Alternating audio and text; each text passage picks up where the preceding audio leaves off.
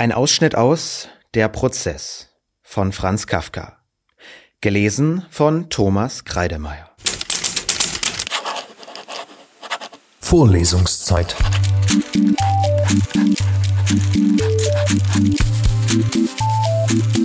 Der Geschichten-Podcast für jede Gelegenheit.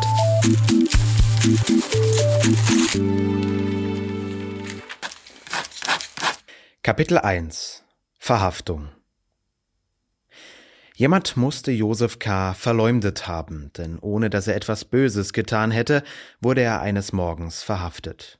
Die Köchin der Frau Grubach, seiner Zimmervermieterin, die ihm jeden Tag gegen acht Uhr das Frühstück brachte, kam diesmal nicht. Das war noch niemals geschehen. K. wartete noch ein Weilchen, sah von seinem Kopfkissen aus die alte Frau, die ihm gegenüber wohnte und die ihn mit einer an ihr ganz ungewöhnlichen Neugierde beobachtete, dann aber gleichzeitig befremdet und hungrig läutete er. Sofort klopfte es und ein Mann, den er in dieser Wohnung noch niemals gesehen hatte, trat ein.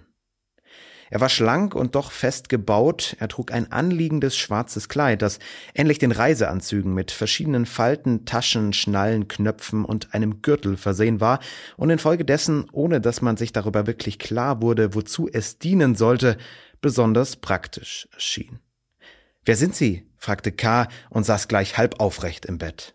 Der Mann aber ging über die Frage hinweg, als müsse man seine Erscheinung hinnehmen, und sagte bloß seinerseits Sie haben geläutet.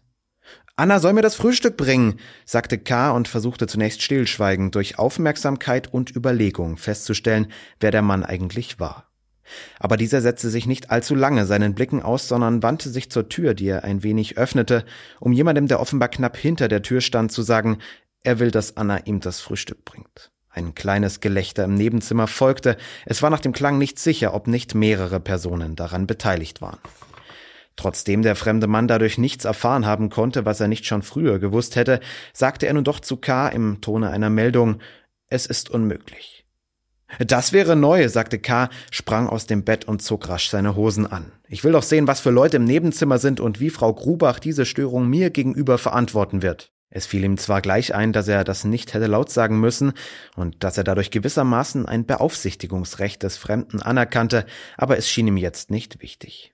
Immerhin fasste es der Fremde so auf, denn er sagte, wollen Sie nicht lieber hier bleiben? Ich will weder hier bleiben noch von Ihnen angesprochen werden, solange Sie sich mir nicht vorstellen.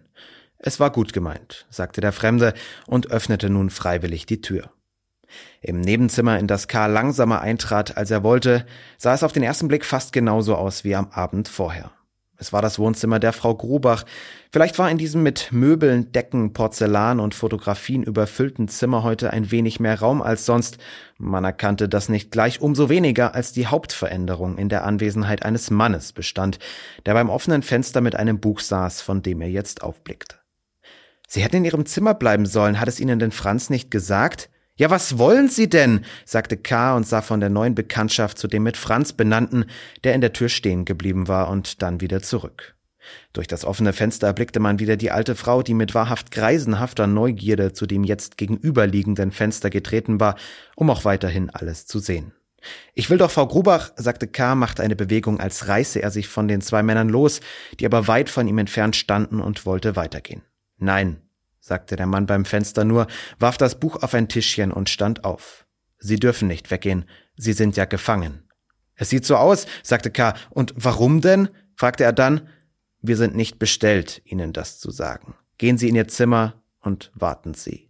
Das Verfahren ist nun einmal eingeleitet und Sie werden alles zur richtigen Zeit erfahren. Ich gehe über meinen Auftrag hinaus, wenn ich Ihnen so freundschaftlich zurede, aber ich hoffe, es hört sonst niemand als Franz, und der ist selbst gegen alle Vorschrift freundlich zu Ihnen.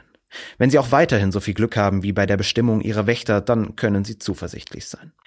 K. wollte sich setzen, aber nun sah er, dass im ganzen Zimmer keine Sitzgelegenheit war, außer dem Sessel beim Fenster. Sie werden noch einsehen, wie wahr das alles ist, sagte Franz und ging gleichzeitig mit dem anderen Mann auf ihn zu. Besonders der letztere überragte K. bedeutend und klopfte ihm öfter auf die Schulter. Beide prüften K.s Nachthemd und sagten, dass er jetzt ein viel schlechteres Hemd werde anziehen müssen, dass sie aber dieses Hemd wie auch seine übrige Wäsche aufbewahren und, wenn seine Sache günstig ausfallen sollte, ihm wieder zurückgeben würden. Es ist besser, Sie geben die Sachen uns als ins Depot, sagten sie, denn im Depot kommen öfter Unterschleife vor und außerdem verkauft man dort alle Sachen nach einer gewissen Zeit, ohne Rücksicht, ob das betreffende Verfahren zu Ende ist oder nicht. Und wie lange dauern doch derartige Prozesse besonders in letzter Zeit? Sie bekämen dann schließlich allerdings vom Depot den Erlös, aber dieser Erlös ist erstens an sich schon gering, denn beim Verkauf entscheidet nicht die Höhe des Angebotes, sondern die Höhe der Bestechung, und zweitens verringern sich solche Erlöse erfahrungsgemäß, wenn sie von Hand zu Hand und von Jahr zu Jahr weitergegeben werden. K. achtete auf diese Reden kaum, das Verfügungsrecht über seine Sachen, das er vielleicht noch besaß, schätzte er nicht hoch ein, viel wichtiger war es ihm, Klarheit über seine Lage zu bekommen. In Gegenwart dieser Leute konnte er aber nicht einmal nachdenken, immer wieder stieß der Bauch des zweiten Wächters, es konnten ja nur Wächter sein, förmlich freundschaftlich an ihn. Sah er aber auf, dann erblickte er ein zu diesem dicken Körper gar nicht passendes, trockenes, knochiges Gesicht, mit starker seitlich gedrehter Nase, das sich über ihn hinweg mit dem anderen Wächter verständigte. Was waren denn das für Menschen? Wovon sprachen sie? Welcher Behörde gehörten sie an? Karl lebte doch in einem Rechtsstaat. Überall herrschte Friede, alle Gesetze bestanden aufrecht. Wer wagte es, ihn in seiner Wohnung zu überfallen? Er neigte stets dazu, alles möglichst leicht zu nehmen, das Schlimmste erst beim Eintritt des Schlimmsten zu glauben, keine Vorsorge für die Zukunft zu treffen, selbst wenn alles drohte. Hier aber schien ihm das nicht richtig. Man konnte zwar das Ganze als Spaß ansehen, als einen groben Spaß, den ihm aus unbekannten Gründen, vielleicht weil heute sein 30. Geburtstag war, die Kollegen in der Bank veranstaltet hatten. Es war natürlich möglich. Vielleicht brauchte er nur auf irgendeine Weise den Wächtern ins Gesicht zu lachen und sie würden mitlachen. Vielleicht waren es Dienstmänner von der Straße Straßenecke. Sie sahen ihn nicht unähnlich. Trotzdem war er diesmal förmlich schon seit dem ersten Anblick des Wächters Franz entschlossen, nicht den geringsten Vorteil, den er vielleicht gegenüber diesen Leuten besaß, aus der Hand zu geben. Darin, dass man später sagen würde, er habe keinen Spaß verstanden, sah K. eine ganz geringe Gefahr, wohl aber erinnerte er sich, ohne dass es sonst seine Gewohnheit gewesen wäre, aus Erfahrungen zu lernen, an einige an sich unbedeutende Fälle, in denen er zum Unterschied von seinen Freunden mit Bewusstsein ohne das geringste Gefühl für die möglichen Folgen sich unvorsichtig benommen hatte und dafür durch das Ergebnis gestraft worden war. Es sollte nicht wieder geschehen, zumindest nicht diesmal, war es eine Komödie, so wollte er mitspielen. Noch war er frei. Erlauben Sie, sagte er und ging eilig zwischen den Wächtern durch in sein Zimmer. Er scheint vernünftig zu sein, hörte er hinter sich sagen. In seinem Zimmer riss er gleich die Schubladen des Schreibtisches auf, es lag dort alles in großer Ordnung, aber gerade die Legitimationspapiere, die er suchte, konnte er in der Aufregung nicht gleich finden.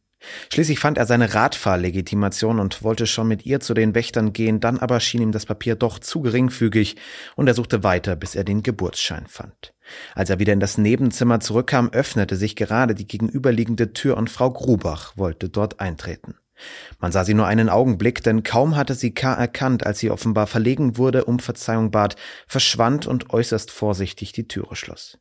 Kommen Sie doch herein, hatte K. gerade noch sagen können, nun aber stand er mit seinen Papieren in der Mitte des Zimmers, sah noch auf die Tür hin, die sich nicht wieder öffnete, und wurde erst durch einen Anruf des Wächters aufgeschreckt, der bei einem Tischchen am offenen Fenster saß und, wie K. jetzt erkannte, sein Frühstück verzehrte. Warum ist sie nicht eingetreten? fragte er, Sie darf nicht, sagte der große Wächter. Sie sind doch verhaftet. Wie kann ich denn verhaftet sein und gar auf diese Weise? Nun fangen Sie also wieder an, sagte der Wächter und tauchte ein Butterbrot ins Honigfässchen. Solche Fragen beantworten wir nicht. Sie werden sie beantworten müssen, sagte K. Hier sind meine Legitimationspapiere. Zeigen Sie mir jetzt die Ihrigen und vor allem den Verhaftbefehl. Du lieber Himmel, sagte der Wächter, dass sie sich in ihre Lage nicht fügen können und dass sie es darauf angelegt zu haben scheinen, uns, die wir ihnen jetzt wahrscheinlich von allen ihren Mitmenschen am nächsten stehen, nutzlos zu reizen.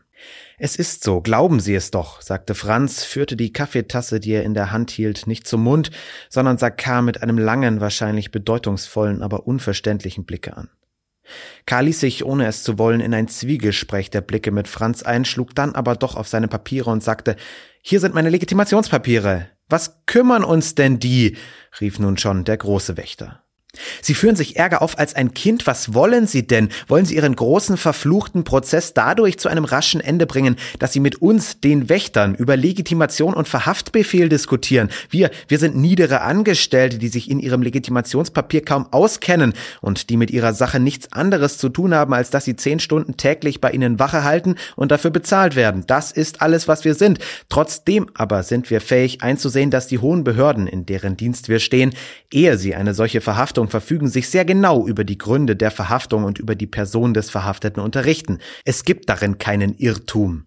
Unsere Behörde, soweit ich sie kenne, und ich kenne nur die niedrigsten Grade, sucht doch nicht etwa die Schuld in der Bevölkerung, sondern wird, wie es im Gesetz heißt, von der Schuld angezogen und muss uns Wächter ausschicken. Das ist Gesetz. Wo gäbe es da einen Irrtum? Dieses Gesetz kenne ich nicht, sagte K., desto schlimmer für sie, so der Wächter. Es besteht wohl auch nur in ihren Köpfen, sagte K. Er wollte sich irgendwie in die Gedanken der Wächter einschleichen, sie zu seinen Gunsten wenden oder sich dort einbürgern. Aber der Wächter sagte nur abweisend, sie werden es zu fühlen bekommen. Franz mischte sich ein und sagte, Sie, Willem, er gibt zu, er kenne das Gesetz nicht und behauptet doch gleichzeitig schuldlos zu sein. Du hast ganz recht, aber ihm kann man das nicht begreiflich machen, sagte der andere. K. antwortete nichts mehr. Muss ich, dachte er, durch das Geschwätz dieser niedrigsten Organe, sie geben selbst zu, es zu sein, mich noch mehr verwirren lassen? Sie reden doch jedenfalls von Dingen, die sie gar nicht verstehen. Ihre Sicherheit ist nur durch ihre Dummheit möglich. Ein paar Worte, die ich mit einem mir ebenbürtigen Menschen sprechen werde, werden alles unvergleichlich klarer machen als die längsten Reden mit diesen. Er ging einige Male in dem freien Raum des Zimmers auf und ab, drüben sah er die alte Frau, die jetzt einen noch viel älteren Greis zum Fenster gezerrt hatte, den sie umschlungen hielt. Kam musste dieser Schaustellung ein Ende machen. Führen Sie mich zu Ihrem Vorgesetzten, sagte er, bis er es wünscht, nicht früher sagte der Wächter, der Willem genannt worden war. Und nun rate ich Ihnen, fügte er hinzu, in Ihr Zimmer zu gehen, sich ruhig zu verhalten und darauf zu warten, was über Sie verfügt werden wird. Wir raten Ihnen, zerstreuen Sie sich nicht durch nutzlose Gedanken, sondern sammeln Sie sich. Es werden große Anforderungen an Sie gestellt werden. Sie haben uns nicht so behandelt, wie es unser Entgegenkommen verdient hätte. Sie haben vergessen, dass wir, mögen wir auch sein, was immer, zumindest jetzt Ihnen gegenüber freie Männer sind, das ist kein kleines Übergewicht. Trotzdem sind wir bereit, falls Sie Geld haben, Ihnen ein kleines Frühstück aus dem Kaffeehaus drüben zu bringen. Ohne auf dieses Angebot zu antworten, stand K. ein Weilchen lang still.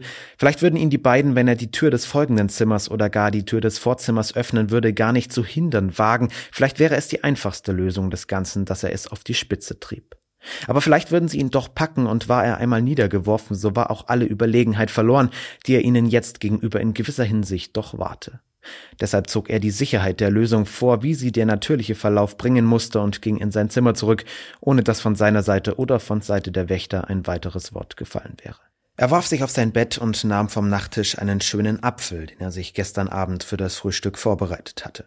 Jetzt war es sein einziges Frühstück und jedenfalls, wie er sich beim ersten großen Bissen versicherte, viel besser als das Frühstück aus dem schmutzigen Nachtcafé gewesen wäre, das er durch die Gnade der Wächter hätte bekommen können. Er fühlte sich wohl und zuversichtlich. In der Bank versäumte er zwar heute Vormittag seinen Dienst, aber das war bei der verhältnismäßig hohen Stellung, die er dort einnahm, leicht entschuldigt.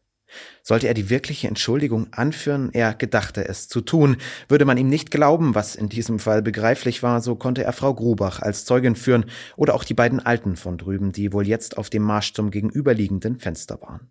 Es wunderte K. wenigstens aus dem Gedankengang der Wächter, wunderte es ihn, dass sie ihn in das Zimmer getrieben und ihn hier allein gelassen hatten, wo er doch zehnfache Möglichkeit hatte, sich umzubringen. Gleichzeitig allerdings fragte er sich mal aus seinem Gedankengang, was für einen Grund er haben könnte, es zu tun, etwa weil die zwei nebenan saßen und sein Frühstück abgefangen hatten. Es wäre so sinnlos gewesen, sich umzubringen, dass er selbst wenn er es hätte tun wollen, infolge der Sinnlosigkeit dessen dazu nicht imstande gewesen wäre. Wäre die geistige Beschränktheit der Wächter nicht so auffallend gewesen, so hätte man annehmen können, dass auch sie infolge der gleichen Überzeugung keine Gefahr darin gesehen hätten, ihn allein zu lassen.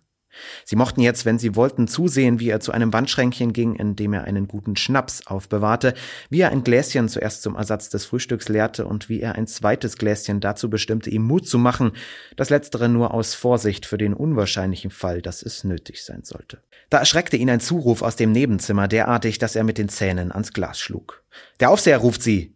Hieß es. Es war nur das Schreien, das ihn erschreckte, dieses kurze, abgehackte militärische Schreien, das er dem Wächter Franz gar nicht zugetraut hätte. Der Befehl selbst war ihm sehr willkommen. Endlich, rief er zurück, versperrte den Wandschrank und eilte sofort ins Nebenzimmer.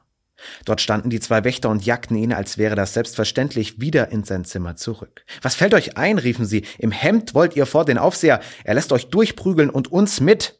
Lasst mich zum Teufel, rief K., der schon bis zu seinem Kleiderkasten zurückgedrängt worden war. Wenn man mich im Bett überfällt, kann man nicht erwarten, mich im Festanzug zu finden. Es hilft nichts, sagten die Wächter, die immer, wenn K. schrie, ganz ruhig, ja fast traurig wurden und ihn dadurch verwirrten oder gewissermaßen zur Besinnung brachten. Lächerliche Zeremonien, brummte er noch, hob aber schon einen Rock vom Stuhl und hielt ihn ein Weilchen mit beiden Händen, als unterbreite er ihn dem Urteil der Wächter. Sie schüttelten die Köpfe. Es muss ein schwarzer Rock sein sagten sie. K. warf daraufhin den Rock zu Boden und sagte, er wusste selbst nicht, in welchem Sinn er es sagte. Es ist doch noch nicht die Hauptverhandlung. Die Wächter lächelten, blieben aber bei ihrem Es muss ein schwarzer Rock sein. Wenn ich dadurch die Sache beschleunige, soll's mir recht sein, sagte K., öffnete selbst den Kleiderkasten, suchte lange unter den vielen Kleidern, wählte dann sein bestes schwarzes Kleid, ein Jackettkleid, das durch seine Taille unter den Bekannten fast Aufsehen gemacht hatte, zog nun auch ein anderes Hemd an und begann sich sorgfältig anzuziehen. Im Geheimen glaubte er eine Beschleunigung des Ganzen damit erreicht zu haben, dass die Wächter vergessen hatten, ihn zum Bad zu zwingen. Er beobachtete sie, ob sie sich vielleicht doch daran erinnern würden, aber das fiel ihnen natürlich gar nicht ein. Dagegen vergaß Willem nicht Franz mit der Meldung, dass sich K. anziehe, zum Aufseher zu schicken. Als er vollständig angezogen war, musste er knapp vor Willem durch das leere Nebenzimmer in das folgende Zimmer gehen, dessen Tür mit beiden Flügeln bereits geöffnet war. Dieses Zimmer wurde, wie K. genau wusste, seit kurzer Zeit von einem Fräulein Bürstner, einer Schreibmaschinistin, bewohnt, die sehr früh in die Arbeit zu gehen pflegte, spät nach Hause kam und mit der K. nicht viel mehr als die Grußworte gewechselt hatte. Jetzt war das Nachttischchen von ihrem Bett als Verhandlungstisch in die Mitte des Zimmers gerückt und der Aufseher saß hinter ihm. Er hatte die Beine übereinander geschlagen und einen Arm auf die Rückenlehne des Stuhles gelegt. In einer Ecke des Zimmers standen drei junge Leute und sahen die Fotografien des Fräulein Bürstners an, die in einer an der Wand aufgehängten Matte steckten. An der Klinke des offenen Fensters hing eine weiße Bluse. Im gegenüberliegenden Fenster lagen wieder die zwei Alten, doch hatte sich ihre Gesellschaft vergrößert, denn hinter ihnen, sie weit überragend, stand ein Mann mit einem auf der Brust offenen Hemd, der seinen rötlichen Spitzbart mit den Fingern drückte und drehte. Josef K., fragte der Aufseher, vielleicht nur um K.s zerstreute Blicke auf sich zu lenken. K. nickte. Sie sind durch die Vorgänge des heutigen Morgens wohl sehr überrascht? fragte der Aufseher und verschob dabei mit beiden Händen die paar Gegenstände, die auf dem Nachttischchen lagen, die Kerze mit den Zündhölzchen, ein Buch und ein Nadelkissen als seines Gegenstände, die er zur Verhandlung benötige. Gewiss, sagte K., und das Wohlgefühl, endlich einen vernünftigen Menschen gegenüber zu haben und über seine Angelegenheit mit ihm sprechen zu können, ergriff ihn. Gewiss bin ich überrascht, aber ich bin keineswegs sehr überrascht. Nicht sehr überrascht? fragte der Aufseher und stellte nun die Kerze in die Mitte des Tischchens, während er die anderen Sachen um sie herum gruppierte. Sie missverstehen mich vielleicht, beeilte sich K. zu bemerken. Ich meine, hier unterbrach sich K. und sah sich nach einem Sessel um. Ich kann mich doch setzen? fragte er. Es ist nicht üblich antwortete der Aufseher. Ich meine, sagte nun K. ohne weitere Pause, ich bin allerdings sehr überrascht, aber man ist, wenn man 30 Jahre auf der Welt ist und sich allein hat durchschlagen müssen, wie es mir beschieden war, gegen Überraschungen abgehärtet und nimmt sie nicht zu schwer, besonders die heutige nicht. Warum besonders die heutige nicht? Ich will nicht sagen, dass ich das Ganze für einen Spaß ansehe, dafür scheinen mir die Veranstaltungen, die gemacht wurden, doch zu umfangreich. Es müssten alle Mitglieder der Pension daran beteiligt sein und auch Sie alle, das ginge über die Grenzen eines Spaßes weit hinaus. Ich will also nicht sagen, dass es ein Spaß ist. Ganz richtig, sagte der Aufseher und sah nach, wie viel Zündhölzchen sich in der Zündhölzchenschachtel befanden. Andererseits aber fuhr K. fort und wandte sich hierbei an alle und hätte gern sogar den drei bei den Fotografien sich zugewendet. Andererseits aber kann die Sache auch nicht viel Wichtigkeit haben. Ich folgere das daraus, dass ich angeklagt bin, aber nicht die geringste Schuld auffinden kann, wegen derer man mich anklagen könnte. Aber auch das ist nebensächlich. Die Hauptfrage ist, von wem bin ich angeklagt? Welche Behörde führt das Verfahren? Sind sie Beamte? Keiner hat eine Uniform, wenn man nicht ihr Kleid, hier wandte er sich an Franz, eine Uniform nennen will, aber es ist doch eher ein Reiseanzug. In diesen Fragen verlange ich Klarheit und ich bin überzeugt, dass wir nach dieser Klarstellung voneinander den herzlichsten Abschied werden nehmen können. Der Aufseher schlug die Zündhölzchenschachtel auf den Tisch nieder. Sie befinden sich in einem großen Irrtum, sagte er. Diese Herren hier und ich sind für Ihre Angelegenheit vollständig nebensächlich. Ja, wir wissen sogar von ihr fast nichts. Wir könnten die regelrechtesten Uniformen tragen und Ihre Sache würde um nichts schlechter stehen. Ich kann Ihnen auch durchaus nicht sagen, dass Sie angeklagt sind oder vielmehr, ich weiß nicht, ob Sie es sind. Sie sind verhaftet. Das ist richtig. Mehr weiß ich nicht. Vielleicht haben die Wächter etwas anderes geschwätzt, dann ist es eben nur Geschwätz gewesen. Wenn ich nun also auch Ihre Fragen nicht beantworten kann, so kann ich Ihnen doch raten, denken Sie weniger an uns und an das, was mit Ihnen geschehen wird. Denken Sie lieber mehr an sich und machen Sie keinen solchen Lärm mit dem Gefühl Ihrer Unschuld. Es stört den nicht gerade schlechten Eindruck, den Sie im Übrigen machen. Auch sollten Sie überhaupt im Reden zurückhaltender sein. Fast alles, was Sie vorhin gesagt haben, hätte man, auch wenn Sie nur wenige Worte gesagt hätten, Ihrem Verhalten entnehmen können. Außerdem war es nichts übermäßig für Sie Günstiges. K. starrte den Aufseher an. Schulmäßige Lehren bekam er hier von einem vielleicht jüngeren Menschen. Für seine Offenheit wurde er mit einer Rüge bestraft und über den Grund seiner Verhaftung und über deren Auftraggeber erfuhr er weiterhin nichts. Er geriet in eine gewisse Aufregung, ging auf und ab, woran ihn niemand hinderte, schob seine Manschetten zurück, befühlte seine Brust, strich sein Haar zurecht, kam an den drei Herren vorüber, sagte, es ist ja sinnlos, worauf sich diese zu ihm umdrehten und ihn entgegenkommend, aber ernst ansahend, und machte endlich wieder vor dem Tisch des Aufsehers Halt. Der Staatsanwalt Hasterer ist mein guter Freund, sagte er, kann ich ihm telefonieren? Gewiss, sagte der Aufseher, aber ich weiß nicht, welchen Sinn das haben sollte. Es müsste denn sein, dass Sie irgendeine private Angelegenheit mit ihm zu besprechen haben. Welchen Sinn? rief Kam mehr bestürzt als geärgert. Wer sind Sie denn? Sie wollen einen Sinn und führen hier das Sinnloseste auf, was es gibt. Ist es nicht zum Stein erweichen? Die Herren haben mich hier zuerst überfallen und jetzt sitzen oder stehen Sie hier herum und lassen mich vor Ihnen die hohe Schule reiten. Welchen Sinn es hätte, einen Staatsanwalt zu telefonieren, wenn ich angeblich verhaftet bin? Gut, ich werde nicht telefonieren. Aber doch, sagte der Aufseher, streckte die Hand zum Vorzimmer aus, wo das Telefon war, und sagte, bitte, telefonieren Sie doch. Nein, ich will nicht mehr, sagte K. und ging zum Fenster. Drüben war noch die Gesellschaft beim Fenster und schien nur jetzt dadurch, dass K. ans Fenster herangetreten war, in der Ruhe des Zuschauens ein wenig gestört. Die Alten wollten sich erheben, aber der Mann hinter ihnen beruhigte sie. Dort sind auch solche Zuschauer, rief K. ganz laut dem Aufseher zu und zeigte mit dem Zeigefinger hinaus. Weg von dort, weg von dort, rief er dann hinüber, die drei wichen auch sofort ein paar Schritte zurück, die beiden Alten sogar noch hinter den Mann, der sie mit seinem breiten Körper deckte und nach seinen Mundbewegungen zu schließen irgendetwas auf die Entfernung hin Unverständliches sagte. Ganz aber verschwanden sie nicht, sondern schienen auf den Augenblick zu warten, bis sie sich unbemerkt wieder dem Fenster nähern konnten. Zudringliche, rücksichtslose Leute, sagte K., als er sich ins Zimmer zurückwendete. Der Aufseher stimmte ihm möglicherweise zu, wie K. mit einem Seitenblick zu erkennen glaubte, aber es war ebenso gut möglich, dass er gar nicht zugehört hatte, denn er hatte eine Hand fest auf den Tisch gedrückt und schien die Finger ihrer Länge nach zu vergleichen. Die zwei Wächter saßen auf einem mit einer Schmuckdecke verhüllten Koffer und rieben ihre Knie. Die drei jungen Leute hatten die Hände in die Hüften gelegt und sahen ziellos herum. Es war still wie in irgendeinem vergessenen Büro. Nun, meine Herren, rief K., es schien ihm einen Augenblick lang, als trage er alle auf seinen Schultern. Ihrem Aussehen nach zu schließen, dürfte meine Angelegenheit beendet sein. Ich bin der Ansicht, dass es am besten ist, über die Berechtigung oder Nichtberechtigung Ihres Vorgehens nicht mehr nachzudenken und der Sache durch einen gegenseitigen Händedruck einen versöhnlichen Abschluss zu geben. Wenn auch Sie meiner Ansicht sind, dann also bitte. Und er trat an den Tisch des Aufsehers hin und reichte ihm die Hand. Der Aufseher hob die Augen, nackte an den Lippen und sah auf Kars ausgestreckte Hand. Noch immer glaubte K., der Aufseher werde einschlagen. Dieser aber stand auf, nahm einen harten runden Hut, der auf Fräulein Bürstners Bett lag, und setzte sich ihn vorsichtig mit beiden Händen auf, wie man es bei der Anprobe neuer Hüte tut. Wie einfach Ihnen alles scheint, sagte er dabei zu K. Wir sollten der Sache einen versöhnlichen Abschluss geben, meinten Sie. Nein, nein, das geht wirklich nicht, womit ich andererseits durchaus nicht sagen will, dass Sie verzweifeln sollen. Nein, warum denn? Sie sind nur verhaftet, nichts weiter. Das hatte ich Ihnen mitzuteilen, habe es getan und habe auch gesehen, wie Sie es aufgenommen haben. Damit ist es für heute genug und wir können uns verabschieden, allerdings nur vorläufig. Sie werden wohl jetzt in die Bank gehen wollen? In die Bank? fragte K. Ich dachte, ich wäre verhaftet. K. fragte mit einem gewissen Trotz, denn obwohl sein Handschlag nicht angenommen worden war, fühlte er sich insbesondere seitdem der Aufseher aufgestanden war, immer unabhängiger von all diesen Leuten. Er spielte mit ihnen. Er hatte die Absicht, falls sie weggehen sollten, bis zum Haustor nachzulaufen und ihnen seine Verhaftung anzubieten. Darum wiederholte er auch, wie kann ich denn in die Bank gehen, da ich verhaftet bin? Ach so, sagte der Aufseher, der schon bei der Tür war, Sie haben mich missverstanden. Sie sind verhaftet, gewiss, aber das soll Sie nicht hindern, Ihren Beruf zu erfüllen. Sie sollen auch in Ihrer gewöhnlichen Lebensweise nicht gehindert sein. Dann ist das Verhaftetsein nicht sehr schlimm, sagte K. und ging sehr nahe an den Aufseher heran. Ich meinte es niemals anders, so dieser. Es scheint dann aber nicht einmal die Mitteilung der Verhaftung sehr notwendig gewesen zu sein, sagte K. und ging noch näher. Auch die anderen hatten sich nun genähert. Alle waren jetzt auf einem sehr engen Raum bei der Tür versammelt. Es war meine Pflicht, sagte der Aufseher. Eine dumme Pflicht, sagte K. unnachgiebig.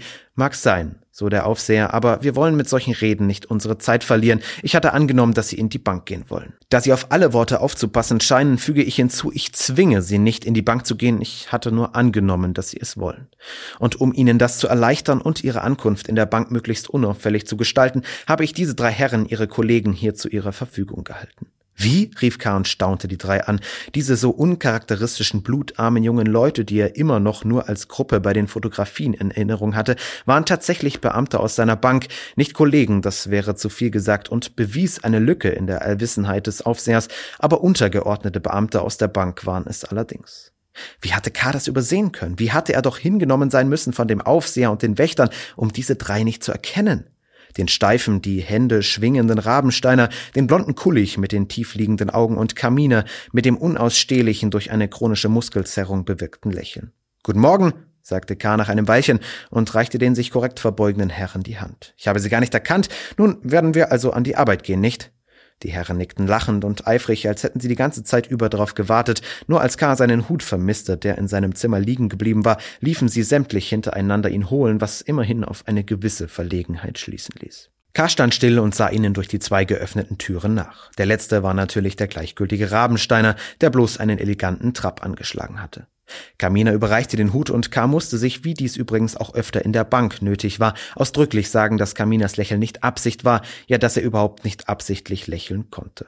Im Vorzimmer öffnete dann Frau Grubach, die gar nicht sehr schuldbewusst aussah, der ganzen Gesellschaft die Wohnungstür und K. sah, wie so oft, auf ihr Schürzenband nieder, das so unnötig tief in den mächtigen Leib einschnitt. Unten entschloss sich K., die Uhr in der Hand, ein Automobil zu nehmen, um die schon halbstündige Verspätung nicht unnötig zu vergrößern. Kamina lief zur Ecke, um den Wagen zu holen, die zwei anderen versuchten offensichtlich K. zu zerstreuen, als plötzlich Kullig auf das gegenüberliegende Haustor zeigte, in dem eben der Mann mit dem blonden Spitzbart erschien und im ersten Augenblick ein wenig verlegen darüber, dass er sich jetzt in seiner ganzen Größe zeigte, zur Wand zurücktrat und sich anlehnte. Die Alten waren wohl noch auf der Treppe. K. ärgerte sich über Kullig, dass dieser auf den Mann aufmerksam machte, den er selbst übrigens schon früher gesehen, ja den er sogar erwartet hatte. Schauen Sie nicht hin, stieß er hervor, ohne zu bemerken, wie auffallend eine solche Redeweise gegenüber selbstständigen Männern war. Es war aber auch keine Erklärung nötig, denn gerade kam das Automobil, man setzte sich und fuhr los. Da erinnerte sich K., dass er das Weggehen des Aufsehers und der Wächter gar nicht bemerkt hatte. Der Aufseher hatte ihm die drei Beamten verdeckt und nun wieder die Beamten den Aufseher. Viel Geistesgegenwart bewies das nicht und K. nahm sich vor, sich in dieser Hinsicht genauer zu beobachten. Doch drehte er sich noch unwillkürlich um und beugte sich über das Hinterdeck des Automobils vor, um möglicherweise den Aufseher und die Wächter noch zu sehen. Aber gleich wendete er sich wieder zurück, ohne auch nur den Versuch gemacht zu haben, jemanden zu suchen, und lehnte sich bequem in die Wagenecke. Trotzdem es nicht den Anschein hatte, hätte er gerade jetzt Zuspruch nötig gehabt, aber nun schienen die Herren ermüdet. Rabensteiner sah rechts aus dem Wagen Kullig links, und nur Kamine stand mit einem Grinsen zur Verfügung, über das einen Spaß zu machen leider die Menschlichkeit verbot. Vorlesungszeit Vorlesungszeit ist eine M945 Produktion. Ein Angebot der Media School Bayern.